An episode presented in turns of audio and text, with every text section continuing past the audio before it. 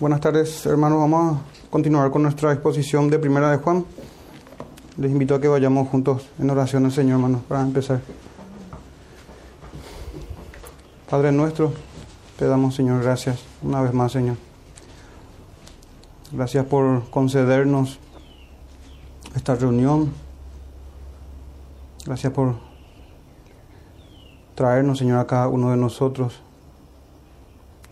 Darnos la oportunidad de servirte, de rendirte adoración. Te pedimos, Señor, que nos asistas, que escuches nuestras oraciones, nuestros cantos, que los recibas por medio de Cristo Jesús, que por su mediación y por su obra en la cruz te sean agradables a ti, Señor. Que tu Santo Espíritu obre en cada uno de nosotros por medio de Jesús, nuestro Señor y Salvador. Te suplicamos, Señor, que nos hables cada día del Señor, cada día en nuestros hogares, cada día por medio de tu palabra, Señor. Háblanos en este tiempo, conforme a tu verdad y conforme a tu misericordia, conforme a tu evangelio eterno, Señor. En el nombre de Jesús. Amén. Amén. Hermanos, abran sus Biblias por favor en Primera de Juan, capítulo 2, verso 26 y 27. Vamos a leer el verso 26 y 27, sin embargo, vamos a detenernos en el día en este día, hermanos, en el verso 26 solamente. Verso 26 y 27, así dice la palabra del Señor. Os he escrito esto sobre los que os engañan pero la unción que vosotros recibisteis de Él permanece en vosotros, y no tenéis necesidad de que nadie os enseñe. Así como la unción misma os enseña todas las cosas y es verdadera y no es mentira, según ella os ha enseñado, permaneced en ella, o en Él, perdón. Amén. Gracias al Señor por su palabra. Bien, hermanos, vamos a detenernos hoy, como les dije en el verso 26 os he escrito esto sobre los que os engañan. Fíjense, hermanos, que nuestro texto no dice os escribiré sobre los que os engañan o os escribo, como trayendo un tema ahora. Él dice, os he escrito. Y deficiencia nuestra, y en particular y especialmente mía, va a ser si no meditamos, si no revisamos si no examinamos nuevamente sobre los engañadores, sobre los anticristos. Ya hablamos de este tema. Sin embargo, quisiera yo, hermanos, que revisemos nuevamente en Primera de Juan, no a lo largo de esta carta, sino de lo que hemos, capítulo 1 y capítulo 2, hasta donde hemos llegado, que, que miremos qué es lo que escribió Juan sobre los que engañan a los creyentes, sobre aquellas personas que engañan a los creyentes. Y así, hermanos, este sermón tiene tres puntos principales y el primero es conociendo a los engañadores. En Primera de Juan, que es lo que vamos a ver ahora. En Judas 4, también. Escogí ese, ese texto en particular a fin de conocer también a los, que, a los engañadores. Y también en las sagradas escrituras. Ese es nuestro primer punto, hermanos, y quizás el más extenso para el día de hoy, conociendo a los engañadores. Repito, en Primera de Juan, en Judas, Judas 1.4, y en las Sagradas Escrituras. El segundo punto, conociendo también, pero esta vez, el daño mortal de las mentiras engañosas. No solamente conociendo a los falsos profetas o a los engañadores, que era el primer punto, sino también las enseñanzas falsas, las mentiras. Y el punto tres y final punto entonces será la antítesis de los engañadores. O sea, lo contrario a, a, esta, a estos engañadores que, es, que son los nacidos de Dios. Y examinaremos, hermanos, algunas características de los hijos de Dios. El título del sermón es este, conociendo a los falsos profetas. Es lo mismo que decir, hermanos, conociendo a los engañadores, a los anticristos, a los que salieron de nosotros, a los que niegan al Hijo y por ende niegan al Padre. Es lo mismo y es lo que tenemos en el verso 26 os he escrito. esto sobre los que os engañan. Una recordación solemne de, nuestras, de las palabras del Señor, hermanos, cuando nuestro bendito Salvador decía,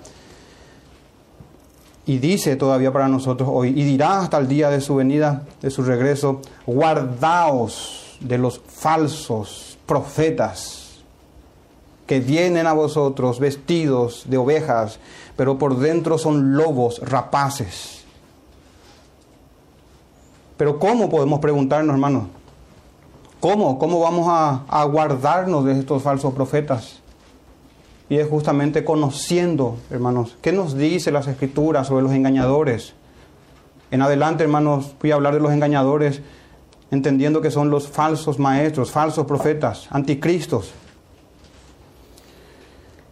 Y esto es lo que decía nuestro Señor cuando estaba en los días de su carne aquí, de su encarnación bendita y santa porque se levantarán falsos cristos, van a emerger falsos cristos, falsos profetas, es lo mismo. Y decía él esto, engañarán, pero dice, si fuese posible, aún a los escogidos. Pero ¿por qué no es posible? Porque tenemos la unción del santo, que es el verso que estudiaremos la siguiente vez, en la siguiente oportunidad, hermano. Pero si fuere posible, engañarán aún a los escogidos. Pero tenemos, les digo, al Espíritu Santo que nos enseña conforme a las sagradas escrituras. Tenemos, hermanos, la revelación completa en nuestro poder, en nuestras manos, y gracias al Señor Jesús y a la obra de su Espíritu en nuestro corazón, en nuestra mente, nos recuerda nuestro bendito Señor las palabras de nuestro Maestro. Y la pregunta sigue aquí, hermanos, guardado de los falsos profetas. ¿Cómo? Y justamente así como reza nuestro título del sermón, conociendo a los falsos profetas. Os he escrito, esto es lo que nos escribió el apóstol Juan. Hermanos, y antes de adentrarnos a nuestro primer punto y siguiendo nuestra introducción, es que el engaño o la mentira, hermanos, no es nada si no tiene un canal, un medio, alguien que transmite, que enseña, que habla, que defiende las mentiras. Estos son los falsos profetas, estos son los engañadores en adelante. Aquí en adelante hablaremos entonces de, esta forma, los engañadores. ¿Y qué son, hermanos, las ideas sin haber quien las transmita eso? ¿Quién transmite esas ideas? Tiene que haber alguien. O si no, ¿qué son esas ideas? Si no, nada. No tienen poder sin, sin haber quien divulgue esas ideas. ¿Qué son las doctrinas sin haber quien las enseñe? ¿Qué son los pensamientos sin haber quien los anuncie? La mentira existe porque existen mentirosos y porque tienen un padre. El engaño es real porque hay engañadores, porque ellos son una realidad en este mundo. Si uno quiere defenderse de la mentira, yo estoy seguro que queremos todo eso. Si queremos descubrir y acabar con el engaño, debemos identificar a los engañadores Debemos aprender sobre las mentiras que vienen de manera engañosa por medio de los engañadores.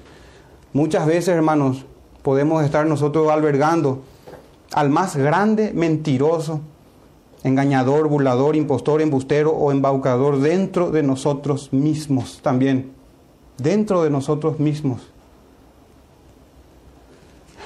¿Y por qué digo esto, hermano? Y porque todo hombre natural y podemos estar siendo engañados nosotros. Somos llamados a examinarnos. Pudiese ser una realidad esto en alguno de los que está aquí hoy, en alguno de nosotros. Y digo porque todo hombre natural anida, hermanos, en su corazón, no a una serpiente venenosa, sino a una familia de víboras prestas para morder y transmitir su ponzoñoso y letal engaño. ¿Y por qué hablo, hermanos, de esta manera? Porque Pablo nos hablaba en Romanos 3 que con su lengua engañan. Esta es la característica de la criatura caída sin el Espíritu Santo. Con su lengua engañan. Dice que veneno de áspides, de serpiente hay debajo de sus labios. Generación de víboras. Así hablaba nuestro Señor. Serpientes, generación de víboras. ¿Y de dónde viene, hermano, este lenguaje, esta mentira, este engaño en los moradores de la, de la tierra, en los hombres? Y para eso debemos transportarnos al principio, a lo que hemos oído desde el principio, cuando Dios creó los cielos y la tierra. Y unos capítulos más adelante, en Génesis 3, les invito a que vayamos brevemente. Y antes, como les dije, de pasar a nuestro primer punto, yo quiero que echemos un vistazo al primer engañador, a saber, la serpiente antigua.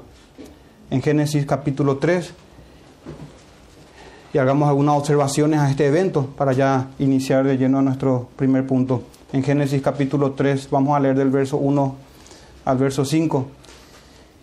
Dice en el versículo 1, pero la serpiente era astuta, más que todos los animales del campo que Jehová Dios había hecho, la cual dijo a la mujer, con que Dios os ha dicho, no comáis de todo árbol del huerto. Recuerden, hermanos, que es una mentira sin haber quien la difunda, sin haber quien la enseñe, quien la defienda, quien la propague, como aquí la serpiente antigua. Dice que era un animal, la serpiente era más astuta, dice que todos los animales del campo. Y Satanás obrando por medio de su primer mensajero, si podemos decir, en la historia de la humanidad, la cual dijo a la mujer, dice, con que Dios os ha dicho no comáis de todo árbol del huerto. Y la mujer respondió a la serpiente, del fruto de los árboles del huerto podemos comer, pero del fruto del árbol que está en medio del huerto, dijo Dios, no comeréis de él ni le tocaréis, para que no muráis. Aquí vemos en el verso 4 otra vez la serpiente. Entonces la serpiente dijo a la mujer, no moriréis, sino que sabe Dios que el día que comáis de él, serán abiertos vuestros ojos y seréis como Dios, sabiendo el bien y el mal. Fíjense, hermanos, vamos a hacer una observación a esta fracción. Pero aquí podemos ver, hermanos, que la mentira mata. Esta es una mentira que llevó a la muerte a los hombres. Así habla Pablo a Timoteo en 1 Timoteo 2.14 cuando dice que la mujer siendo engañada ¿Qué pasó? Incurrió en transgresión. ¿Qué viene antes de la transgresión? El engaño. ¿Y cómo se presenta el engaño? O mejor dicho, ¿qué es lo que hace que algo sea engañoso, hermanos? Y es que se mezcla verdades con mentiras. La mentira por sí sola es fácil de detectar. Por eso que los mentirosos generalmente son engañadores. tienen forma, hermanos, de presentar una verdad con mentiras y por supuesto hace eso una gran mentira, una mentira más peligrosa. Ni siquiera debemos considerar que hay algo de verdad en la serpiente antigua. No hay verdad en él, hermanos, desde el momento que mezcla la verdad con la mentira. Es una mentira peligrosa y engañosa. Y esta es la astucia con que se sigue operando hoy. ¿Por qué digo, hermanos, que se mezcla la verdad con la mentira? En Génesis 3:22 Ahí a la vuelta nada más. Y dijo Dios, he aquí, el hombre es como uno de nosotros, sabiendo el bien y el mal. Ahora pues, que no alargue su mano y tome del árbol de la vida y coma y viva para siempre. Pero fíjense hermano, esas fueron las mismas palabras que dijo la serpiente. Seréis como Dios, conociendo el bien y el mal. De hecho que el fruto del árbol es, ah, se llama de esta manera, el árbol del conocimiento del bien y del mal. Ese era el árbol del conocimiento del bien y del mal. Y la mentira sutil que metió Satanás es, no moriréis, no moriréis. Y sin entrar a detalles, hermanos, acerca de cómo conocen ellos el bien y el mal, a diferencia del conocimiento que tiene Dios. Quiero que veamos, hermanos, que el Señor mismo dice en el versículo 22 que es como uno de nosotros, conociendo el bien y el mal. Era lo que Satanás le dijo. Pero no hay verdad en él, hermanos. No significa que Satanás es verdadero, pero también es totalmente mentiroso. Y la forma de mentir es con engaño. No es solo un mentiroso, es un mentiroso y engañador. Es decir, mete sus mentiras de manera engañosa. Y la forma de engañar es con partes verdaderas. Cuando más de verdad hay, en realidad es más mentiroso y engañador. El diablo, hermano, no solo es mentiroso, él es más que eso, como les dije, según Juan 8, 44 dijo el Señor, Él es padre de mentira. Es decir, las mentiras son engendradas por el diablo. Él es su padre, de él salen, hermanos. Y nosotros somos sus medios, los hombres, las criaturas. Y más propiamente, todos aquellos que no tienen la unción del santo, de nuestro Señor Jesús. Así vemos, hermanos, el primer canal o el primer medio que utilizó el diablo. Y quiero traer unas notas nada más. Y es justamente eso, hermanos. Fíjense que algo propio o esencial de la mentira, voy a decir algo que es obvio aparentemente, pero luego lo pongo de una manera que no es tan fácil de determinar muchas veces. La mentira, hermano, es mentira porque tiene algo esencial en él. ¿Por qué la mentira es mentira? Porque va en contra de la verdad. Obvio. Pero hermano, a veces no es tan obvio. Porque la verdad es la palabra del Señor. Entonces, la mentira es mentira porque va en contra del testimonio de las sagradas escrituras. Así operó en el verso en el verso 1 de capítulo 3 de Génesis, con que Dios ha dicho, dice. Cuestiona la revelación dada por el Señor no comáis de todo árbol del huerto. Sabemos que el Señor no dijo que no coman de todo árbol, sino de todo árbol pueden comer, menos del árbol del conocimiento del bien y del mal, porque el día que coman de ese árbol iban a morir. Hermanos, entonces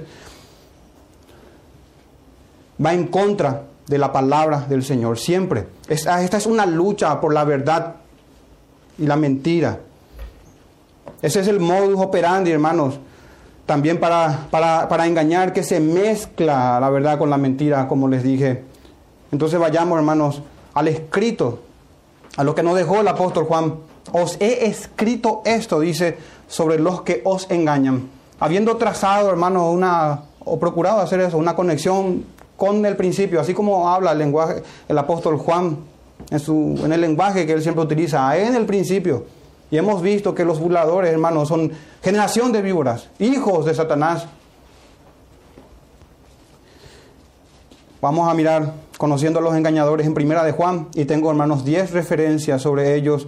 Solamente los voy a citar porque es necesario avanzar rápido aquí. Son textos que ya estudiamos en Primera de Juan 1.6. Ellos decían tener comunión con Dios, pero mentían engañándose. ¿Por qué, ¿Por qué mentían? Porque andaban en tinieblas estos son los falsos maestros que asediaban a la iglesia de aquel tiempo. En primera de Juan 1.8 decían que no tenían pecado. Dice el apóstol Juan que se engañan a sí mismos. Esto hay muchas formas, hermanos, de hoy practicar estas mismas mentiras de estos falsos profetas. Por ejemplo, en 1.6 que les dije, que decían, decían tener comunión con Dios, pero andaban en tinieblas, decir una cosa y hacer otra. Vivir como un santo los domingos y como un endemoniado entre semana, o cuando nadie nos ve. En 1.8 les acabé de decir, en la segunda referencia que tenemos sobre lo que nos escribió el apóstol, había quienes decían que no tenían pecado engañándose a sí mismos. Hoy también se puede hacer esto, hermanos, al, al atribuir la culpa a otro cuando nosotros somos claramente lo que también estamos pecando y debemos tratar nuestros pecados, primeramente, o autojustificándose, o siendo indulgente con nosotros mismos, refugiándonos en una modalidad víctima. Eso es lo mismo que decir que no, no tengo pecado. O como dice en Juan 1.10, decían también ellos que no habían pecado haciendo a Dios mentiroso. En Juan 2.4 decían conocer a Dios, pero no guardaban sus mandamientos. Dice que el que tal hace es mentiroso. Volvemos a esto, de engañadores, de mentiras. En 1 de Juan 2.6 también decían ellos que perseveraban o que permanecían en la comunión con Dios, pero no andaban como aquel en quien decían permanecer en Juan Primera de Juan 2.11, aborrecían a su hermano. Esto podemos concluir en base a las enseñanzas y a las correcciones que hace el apóstol. En 1 Juan 2.16, amadores del mundo, de los deseos de la carne, de los deseos de los ojos, la vanagloria de la vida. En 2.19, habían abandonado la comunión y el compañerismo apostólico, habían salido de nosotros, dice el apóstol. En 1 de Juan 2.23 negaban a que Jesús es el Cristo. No que, bueno, no quiero extenderme en esto. En 1 de Juan 2.24 no habían perseverado en la doctrina que era desde el principio, lo que, Pablo, lo que Juan perdón, corrige y dice que permanezca en nosotros. Y es que uno de los propósitos, hermano, del escrito es confirmar a los creyentes de la, comunión que tienen con el Padre y con el Hijo, porque perseveran en lo que se anunció desde el principio. Entonces aquí, estos son los engañadores en primera de Juan. Pero para traer más luz, hermano, acerca de los engañadores, quiero que conozcamos a los engañadores en Judas 4. Si me pueden acompañar, por favor, mirando cinco características de ellos.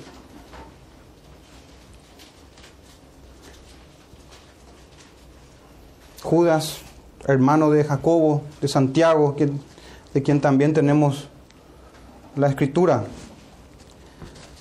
Vamos a leer el verso 3, dice así Judas, verso 3, amados, por la gran solicitud que tenía de escribiros acerca de nuestra común salvación, me ha sido necesario escribiros exhortándoos que contendáis ardientemente por la fe que ha sido dada una vez a los santos. Fíjense, hermanos, en este verso 3 como hay una gran solicitud, una urgencia de escribir. Una urgencia, porque tiene que ver con la salvación que es común en todos los escogidos. Y hay que eh, contender, dice, ardientemente por la fe que se ha, ha, sido dada a los santos.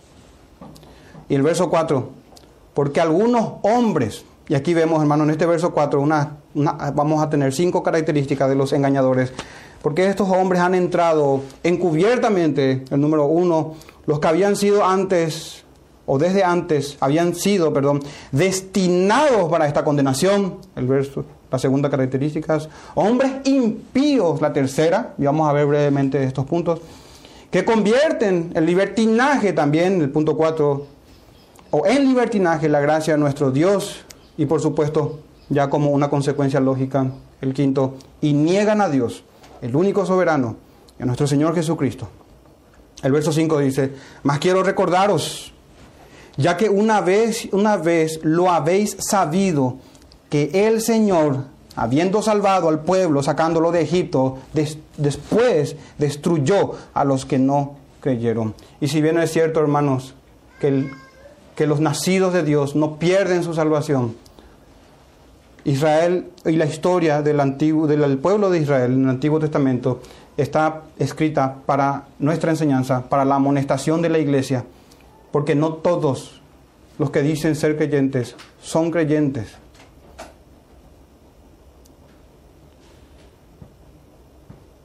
Ahí tenemos, hermanos, destruyó a los que no creyeron. O, en otra forma de decir esto es, destruyó a los desobedientes. Vayamos, hermanos, en esta característica brevemente. La primera, entran, fíjense en el verso 4, algunos hombres han entrado.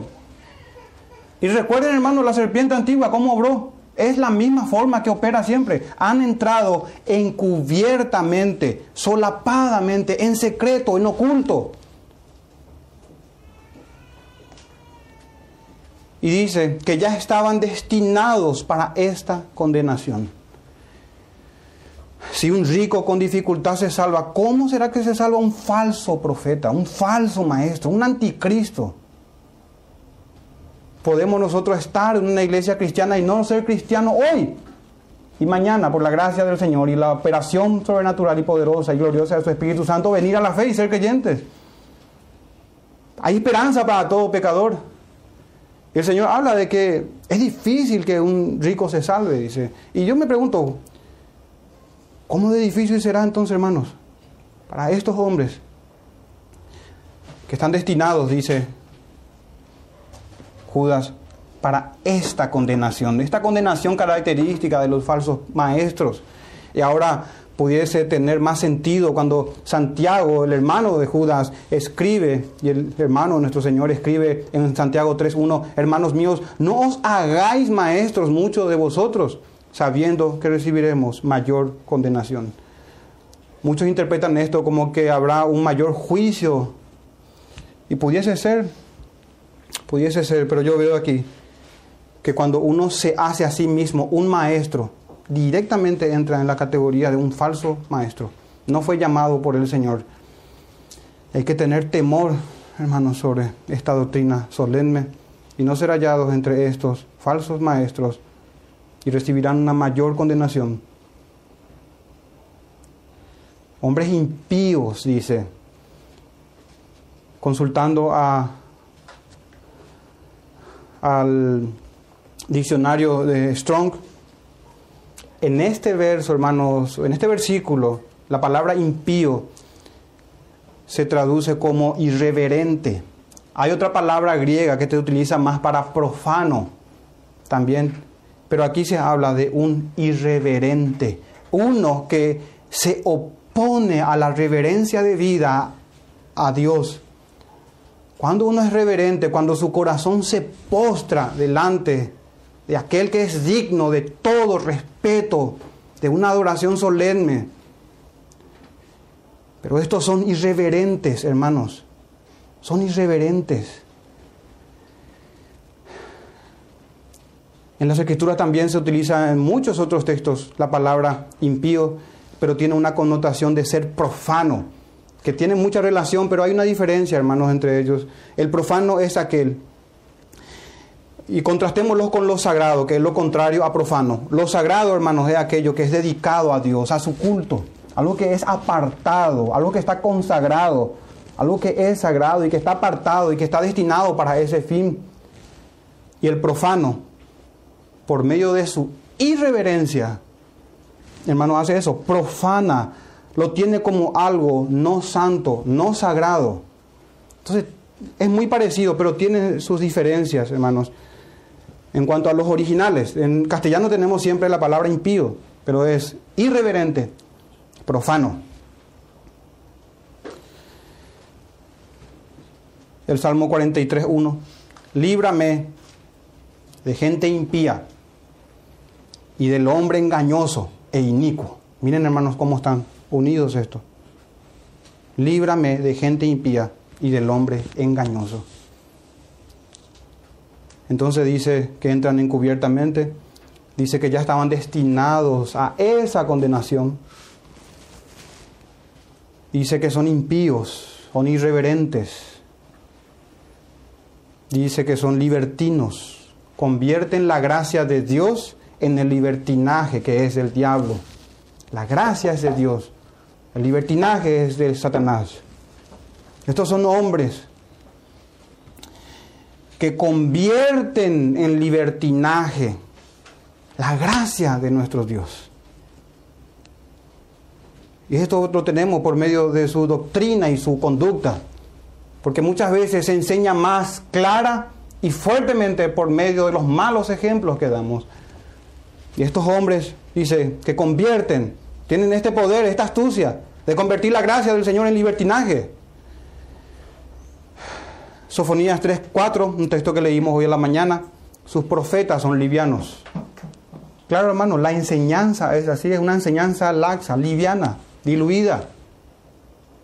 Sus profetas son livianos. Sus sacerdotes, también dedicados a la adoración, contaminaron el santuario. Impíos. Falsearon la ley. Mentirosos, engañadores. No cambia, hermano. Todo esto que estamos leyendo, los mismos textos, los mismos problemas del Antiguo Testamento y las mismas soluciones se aplican hoy para nosotros. Porque la palabra del Señor no pasará y está siempre viva y eficaz para su iglesia. Para su iglesia. Ahora, antes de pasar al siguiente y final, a la siguiente y final característica de los falsos, de los engañadores en Juan 4, Quiero ver un poco más sobre estos libertinos. En Romanos 16 y 18, cuando Pablo habla sobre los que causan divisiones, al, ir en contra de la doctrina de los apóstoles, cuando van en contra de sus doctrinas, de la, de la doctrina que los apóstoles enseñaron, y por eso causan divisiones, dice Pablo en Romanos 16 y 18, porque tales personas no sirven a nuestro Señor. Pero ellos se presentaban también como profetas, como apóstoles, como maestros, sino a sus propios vientres. Y aquí viene esto, hermano. Y con suaves palabras y lisonjas engañan los corazones de los ingenuos. Por no conocer, hermanos, estos son los carismáticos, y no me refiero a la vigencia de los dones sobrenaturales. Estos son los que caen bien a todos, que tienen un discurso o unas palabras para cada persona, según sea la ocasión, a fin de no incomodar a nadie. Estos son los que pretenden agradar a los hombres que al Señor. Repito esto, palabras suaves y lisonjas. Y dice que con eso engañan. Recuerden que la mentira no viene de manera abierta. Ni la mentira ni sus portadores, los engañadores, vienen con engaño. Y algo para que esencialmente sea un engaño tiene que estar encubierto, diluido de, de alguna manera, hermanos. Tiene que estar oculto. Y dice que la manera de engañar acá, vemos que son con palabras suaves y con lisonjas. Cuando todos hablen bien de ustedes, ay de vosotros. Así hacían también con sus padres los falsos profetas, dice, dijo nuestro Señor. Estos son los libertinos, palabras suaves, lisonjas, livianos, profetas livianos. Final característica en conociendo a los engañadores en Juan 4, niegan a Dios. Y claro, es una consecuencia lógica, hermano, de todo lo que estuvimos viendo niegan a Dios con su libertinaje, por sobre todo, con sus falsas enseñanzas. En Tito 1.6 dice así el apóstol, profesan conocer a Dios, pero con los hechos lo niegan. Así que hermanos, no esperen que alguien venga y diga, yo no creo en Jesús, o yo no creo en Dios, o yo no creo en las doctrinas de la gracia, o yo, yo abrazo la teología del pacto. La confesión bautista, buenísima, te va a decir, está bien, pero a mí no me importa eso. Por sus frutos, dijo nuestro Señor. Por eso que no me importa, porque el Señor nos dejó instrucción. El Señor nos dejó instrucción. Y no está en el diario, en el periódico, en, en las redes sociales, en las revistas de este mundo, está en las Sagradas Escrituras. Y ahí hay que mirar, revisar en oración, en meditación, en dependencia del Espíritu Santo. En sujeción a la iglesia. También. El Señor había dicho eso, hermanos. Profesan conocer, dice el apóstol Latito, en Tito 1.16, profesan conocer a Dios, está muy bien, pero con los hechos lo niegan, siendo abominables y rebeldes, reprobados en cuanto a toda buena obra. Hermanos, y este primer punto nos vamos a extender un poco más, pero ya estamos terminando. Conociendo a los engañadores y ahora en las sagradas escrituras.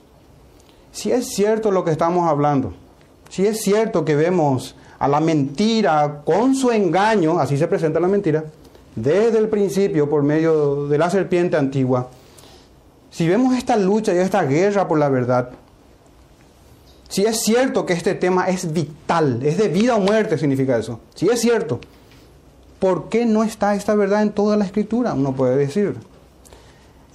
Pudiese decir, pudiese decir, no digo que digan, porque saben hermanos que esta doctrina está en toda la escritura, en toda la escritura. Ya vimos en Génesis, vimos en varios textos que estuvimos tocando, pero quiero que veamos, o pueden escuchar nada más hermanos, Deuteronomio 13, del 1 al 5, para cerrar dentro de lo que es el Antiguo Testamento. También lo vimos en Sofonías, y está llena la escritura de esta doctrina y esta advertencia. En Deuteronomio 13 dice así, cuando se levantara en medio de ti profeta o soñador de sueños y, y te anunciare señal o prodigios, y si se cumpliere la señal, fíjense hermanos esto, o prodigio que él te anunció, diciendo, vayamos en pos de dioses ajenos que no conocisteis y sirvámosle. Es decir, si tiene, cosa que ya no se ve ahora, pero supongamos que alguien pueda abrir el mar, o abre un río, o resucita a un muerto. Supongamos que se vean esos milagros bíblicos, esos, esos eventos, así como los engañadores de Faraón. Supongamos que eso exista hoy, porque en aquellos tiempos sí había. Ni aún así, hermano, hay que creer porque no se sujeta a las sagradas escrituras. No están desviando de la sincera adoración al Cristo, como dijimos en el sermón pasado. Pero bueno, si pasa eso, si se cumple la señal, miren, la señal, el prodigio, todo, no, daréis, no darás oído a las palabras de tal profeta, ni al tal soñador de sueños, que esto sí que hay muchísimos. Porque Jehová vuestro Dios os está probando para saber si amáis a Jehová vuestro Dios con todo vuestro corazón y con toda vuestra alma. Sabemos que esto se puede cumplir no perfectamente, pero sí sinceramente por medio del Espíritu Santo, que obra por medio del Hijo. En pos de Jehová vuestro Dios andaréis, a Él temeréis y guardaréis sus mandamientos y escucharéis su voz, a Él serviréis y a Él seguiréis. Es innegociable, hermanos, e, esta verdad, seguir al Señor y no dar oídos a los falsos profetas que se levantan en medio de la congregación o en medio de este mundo caído. El verso 5 dice, tal profeta o soñador de sueños ha de ser muerto. Amén. Gloria a Dios por eso. Por cuanto aconsejó rebelión contra Jehová, vuestro Dios, que te sacó de tierra de Egipto y te rescató de casa de servidumbre y trató de apartarte del camino por el cual Jehová tu Dios te mandó que anduvieses. Así quitaréis el mal de en medio de mí. Y como somos muy negligentes en hacer estas cosas, y como siempre el pueblo fue así, el Señor lo hará, hermanos, en su venida. Esperemos en Él. Y Él llevará a cabo su justo juicio y raerá la maldad y la mentira y el engaño que penosamente todavía queda en los corazones, incluso de los hijos de Dios, por el remanente de pecado que nos aflige. Eso es en el Antiguo Testamento, para tener una cita nada más. En el Nuevo Testamento, y escogí un verso, hermanos, que hace una conexión con el Antiguo Testamento, para tener esa unidad. En segunda de Pedro 2, verso 1 dice, pero hubo también falsos profetas entre el pueblo, haciendo alusión o referencia al Antiguo Testamento, como habrá entre vosotros falsos maestros, que introducirán encubiertamente herejías destructoras. Otra vez la misma característica, viene la mentira, siempre viene con engaño, siempre viene disfrazada, encubierta, y generalmente, y por característica bíblica, y el Espíritu Santo, hermanos, nos dice eso, son lisonjeros, son muy amables, caen bien a todos. Hay de ellos, hay de ellos.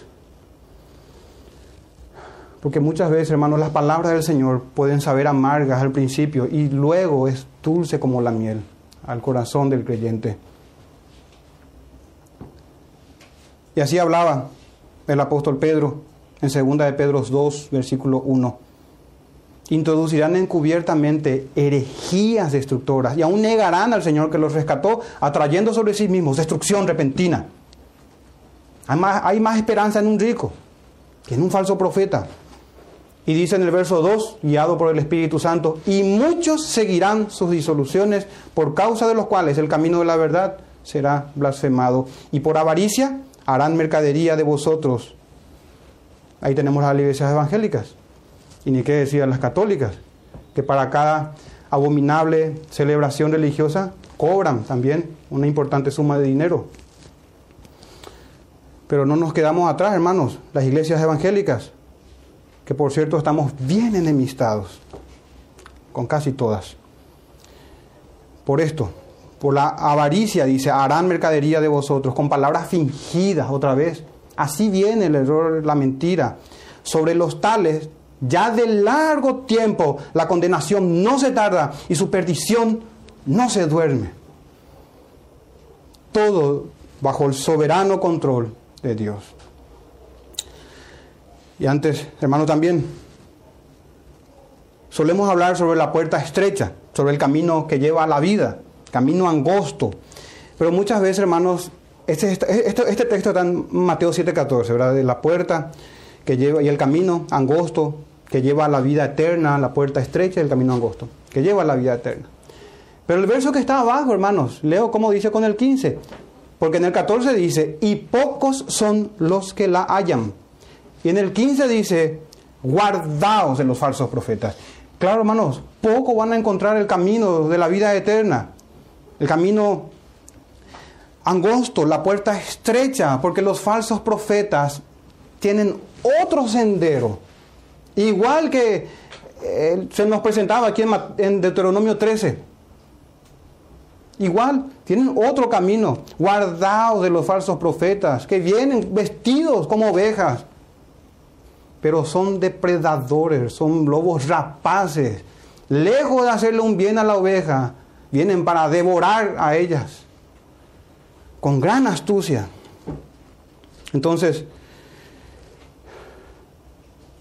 Ahí teníamos, hermano, nuestro primer punto, conociendo a los engañadores, en lo que nos dejó el apóstol Juan hasta aquí, en Primera de Juan, en Judas, y también en las Escrituras, Antiguo y Nuevo Testamento, para ver cómo ah, eh, proceden, hermanos. Encubiertamente entran. Son libertinos, son lisonjeros, pervierten el camino de la verdad y son avaros, aman las riquezas, su Dios es su vientre no están dispuestos a padecer, sino que quieren servirse de los que padecen. Pasemos al segundo punto, conociendo, y vamos a avanzar ya en el punto 2 y punto 3, más rápidamente. Conociendo el daño mortal de las mentiras engañosas, no solamente a los engañadores, sino de la mentira engañosa, y agrego ahí. Y es que, hermanos, es un enemigo mortal. Su daño no se limita a esta vida o a lo temporal. Nosotros estamos hablando de un tipo de mentira, hermanos, de que no es que te van a engañar eh, en una transacción y perdiste un bien. No, hermanos, estamos hablando de otro tipo de mentira. Su daño no se limita a esta vida o a lo temporal, atenta en contra de tu alma, hermanos. Y ni por más que ganes el mundo entero, dice nuestro Señor, ¿de qué te va a servir si pierdes tu alma? Salmo 122, libra mi alma, oh Jehová, del labio, del labio mentiroso. Dice el salmista. Y en Proverbios 14, 25, el testigo verdadero libra las almas, mas el engañoso hablará mentiras. La mentira, hermanos, que es para condenación. Distingamos bien eso, no se habla, estas son mentiras que son tocantes a la vida eterna, al testimonio de las Sagradas Escrituras, a todo lo que es necesario y está aquí para que el hombre de Dios sea íntegro, preparado en toda buena obra. Nos referimos a eso. Y esta mentira que es de condenación, esta mentira que matan, hermanos, también es un juicio porque estamos ahora conociendo las mentiras. Matan al alma, pero también hay que reconocer que es un juicio de Dios y es creída para los que van en condenación, porque no creyeron la verdad en su debido tiempo. Así habla el, Señor, el, apóstol Pablo en 2 de Tesalonicenses capítulo 2, verso 10 al 12. Dice en el verso 10 que por cuanto no recibieron la verdad o el amor de la verdad, para ser salvos. Por esto, dice en el verso 11 de 2 de Tesalonicenses 2, por esto Dios, Dios les envía un poder, otra vez esta palabra, engañoso. Es un juicio para que crean la mentira. La mentira se cree porque es engañosa. Repito muchas veces eso, quiero que quede en nuestra mente eso. A fin de que sean condenados todos los que no creyeron a la verdad, sino que se complacieron en la injusticia. Ese es el peligro, hermanos, no solamente de los falsos profetas, o sea, de los engañadores, sino también de sus engaños. Y para la gloria del Señor, y debemos reconocer que todo está bajo su soberana voluntad. y Él obra con justicia y rectitud y paciencia, aún así, y gran bondad, benevolencia. El punto 3, hermanos, y aquí quiero hablar de la antítesis de los engañadores, es decir, de lo, la antítesis es lo opuesto a una proposición o a un juicio o a una tesis, lo contrario. Y la antítesis de los engañadores, hermanos, ¿saben quiénes son? Los nacidos de Dios, los hijos del Señor. Otra vez en Sofonías, pero esta vez el verso 13, Sofonías 3:13 dice, el remanente de Israel no hará injusticia ni dirá mentira. Ni en boca de ellos se hallará lengua engañosa. ¿Qué capacidad del hombre? No, hermanos, qué misericordia de Dios es, porque somos y éramos y estábamos muertos en delitos y pecados y hacíamos siempre continuamente y de manera muy complaciente y agradable era para nosotros hacer eh, ir por la corriente de este mundo. Esa es nuestra naturaleza, esta es nuestra realidad. Pero gracias a la unción del Santo, al Espíritu de Cristo, hermanos, tenemos este texto de Sofonías. Y esto se va a cumplir en nosotros, hermanos. Se va cumpliendo hoy gradualmente, pero se cumplirá perfectamente en aquel día. En aquel gran día donde vamos a ver al Señor. Y así dice Sofonías 3:13, el remanente de Israel no hará injusticia, y esta parte, miren, ni dirá mentira, ni en su boca se hallará lengua engañosa.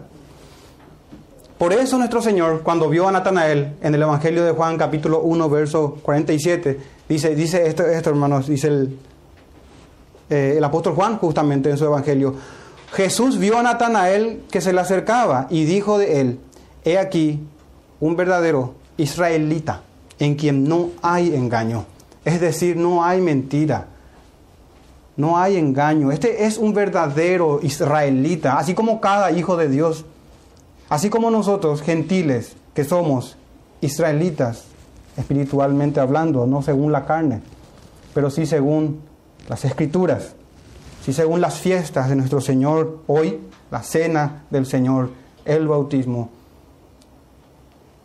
sí según el culto verdadero, según las escrituras, sí según la obra de Cristo y el Espíritu Santo.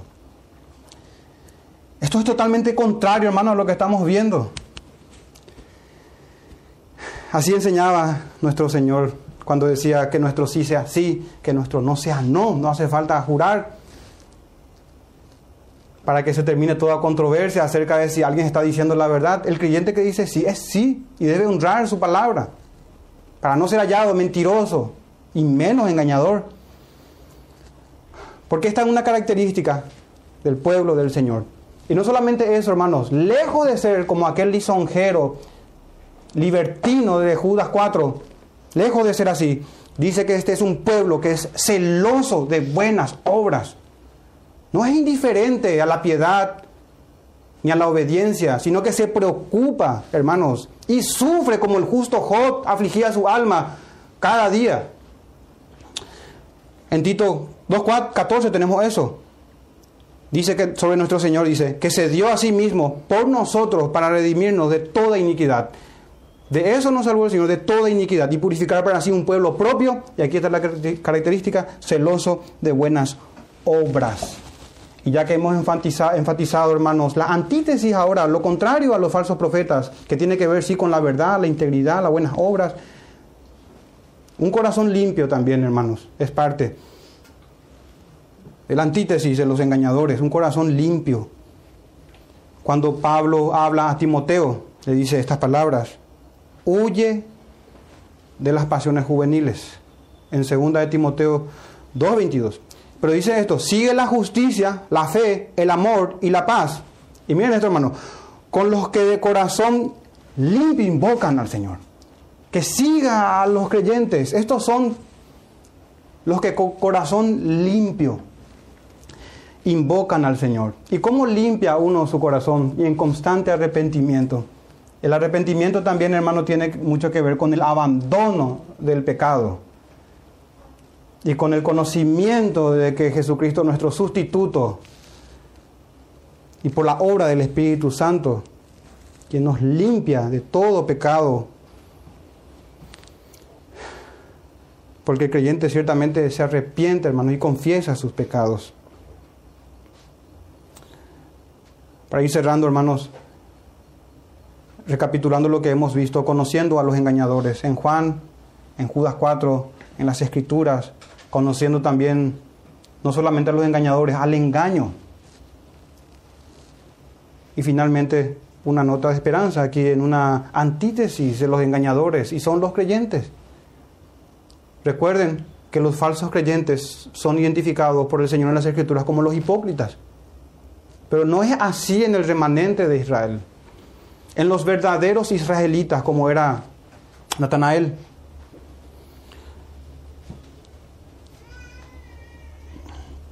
Entonces, hermanos, para ir concluyendo con esa recapitulación breve, recordemos, hermanos, también algo. El peligro del engaño de otros. Es lo que hemos visto ahora, en este breve tiempo. El peligro del engaño de otros.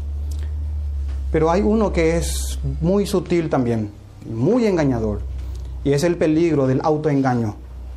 El peligro del autoengaño. Su medicina para los primeros es probar los espíritus si son de Dios con las escrituras. La medicina para el segundo, el auto, nosotros mismos, es examinarnos a nosotros mismos. Examinarnos a nosotros mismos. Si estamos en la fe, dice el apóstol Pablo, Jesucristo mismo está en nosotros. La mente de Cristo, el Espíritu de Cristo está en nosotros, a no ser que estemos reprobados a no ser que estemos reprobados.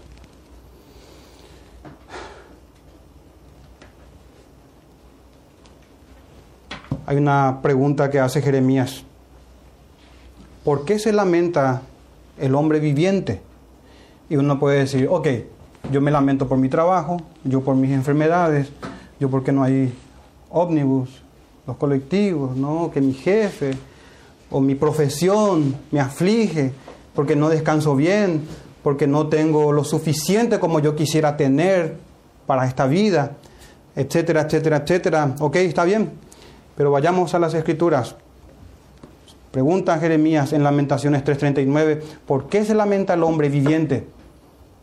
Lamentese el hombre en su pecado. Y sigue diciendo el texto, escudriñemos nuestros caminos y busquemos y volvamos a Jehová. La única forma de hacer eso es, hermanos, por lo que se nos ha dado, que es las sagradas escrituras. Que el Señor nos bendiga, hermanos, hoy. Y recordemos, por favor, meditar durante el día y durante las semanas los sermones que se predican en la congregación de mañana y tarde y rogar al Señor que traiga memoria a nuestros corazones para perseverar en el camino a la vida eterna, hermanos, en amor, en amistad, en compañerismo con los cristianos y en una enemistad abierta con el mundo y ferviente en contra de los falsos profetas. Hay muchos ahí que dicen ser incluso reformados y, pueden ser, pero no son cristianos. Eso es lo que no son. Amén. Que el Señor nos, nos bendiga, hermano. Vamos a orar. Padre nuestro. Gracias, Señor, por concedernos tu palabra en las sagradas escrituras, Señor. Te pedimos en Cristo Jesús que perdones nuestros pecados. Guárdanos, Señor, del engaño de nuestro propio corazón. Gracias, Señor, por habernos dado uno nuevo que ama tu ley santa. Gracias Señor por infundir temor en tus escogidos para que no nos apartemos de ti, Señor. Te damos gracias y te damos gloria, Dios, santo y, y bueno, porque eres paciente con nosotros, con paciencia eterna, Señor, con misericordias que se renuevan cada día y con un amor que nunca dejará de ser, con un amor bíblico, con un amor según la verdad. Así nos has amado, Señor y completarás la obra gloriosa que estás haciendo en cada uno de nosotros. Te rogamos por nuestros hijos Te pedimos, Señor, por nuestros familiares, por nuestros amigos, por aquellos que dicen ser hermanos, pero que no andan conforme a la doctrina de tus santos apóstoles, conforme a tu palabra. Te oramos por todos ellos, Señor, los recordamos siempre con mucho amor a todos, a todos nuestros seres queridos y conocidos. Guárdanos, Señor, de nosotros mismos, por favor, de nuestra maldad, de nuestra arrogancia, de nuestro orgullo, de nuestra necedad. En el nombre de Jesús, Señor. Amén.